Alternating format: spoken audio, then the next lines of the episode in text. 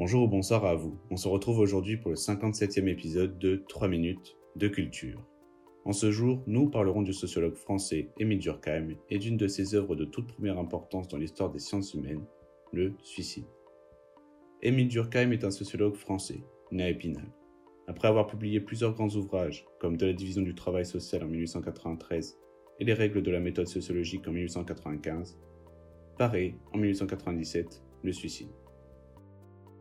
Durkheim prend le parti de traiter le suicide comme un fait social, et non d'une chose purement individuelle.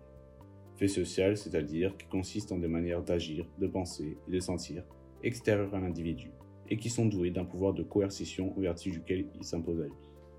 C'est-à-dire, en mes propres termes, la manière de notre agissement, perturbé, influencé, contrarié par la société qui a des normes, des coutumes, des personnes.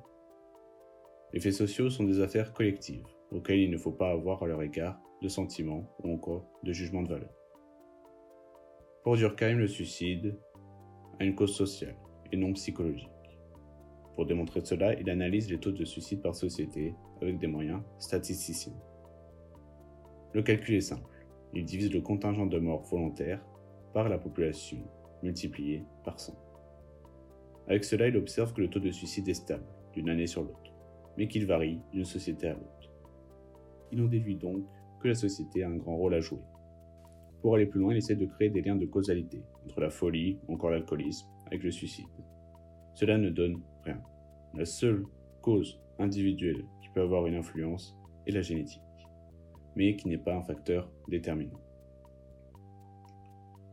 Il déduit à partir de ces analyses que celui-ci peut être expliqué par un excès d'intégration ou non, ou d'un trop fort niveau de régulation ou inversement par la société dans la société.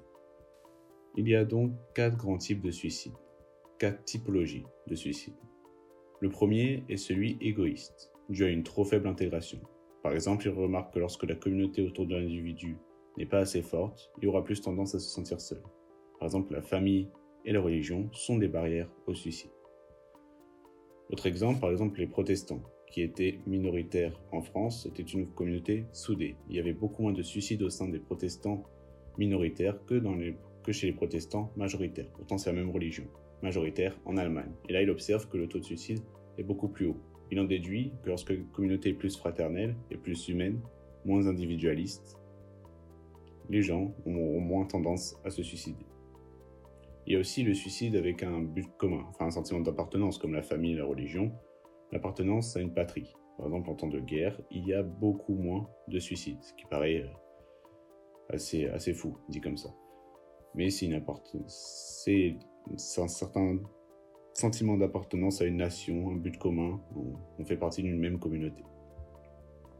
A l'inverse, il y a le suicide altruiste, en parlant de guerre, dû à un excès d'intégration. Par exemple, en temps de guerre, on peut se sentir tellement poussé des ailes par la communauté, on a tellement envie de donner pour la communauté, qu'on va au premier front euh, euh, se suicider, euh, mitrailler partout, sortir de nos tranchées pour euh, mitrailler partout et bien évidemment 99% du temps on va dire, même si ce ne sont que de données, des données abstraites, euh, se faire euh, tuer.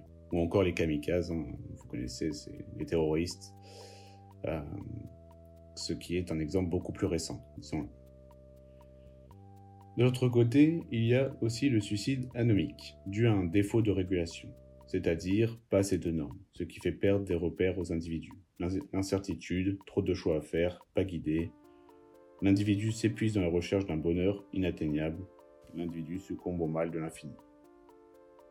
Par exemple, en période de boom, en période de, forte croissance économique, on ne sait pas où on va, on a des attentes trop supérieures à ce qu'on pourrait euh, prétendre à, et donc euh, cette, cette frustration peut engendrer un certain désarroi individuel, une crise existentielle, tout ce que vous voulez, tout ce qui pousse au suicide. Et à l'inverse, il y a le suicide fataliste, c'est-à-dire des normes qui lui sont pesantes, qui sont pesantes sur l'individu, qui lui se sent asphyxié. Par exemple, en temps de Covid, confinement, passe sanitaire, certains individus, ne cautionnent pas, n'arrivent pas à, supporter ce genre de pression euh, sociétale sur lui. Même si aujourd'hui les données, les moyens d'étudier statistiquement le suicide ont changé, la méthode et les principaux traits de la méthode turkémienne restent toujours d'actualité. Merci, merci d'avoir regardé cette vidéo, j'espère qu'elle vous aura plu, n'hésitez pas à vous abonner. Allez, à la prochaine.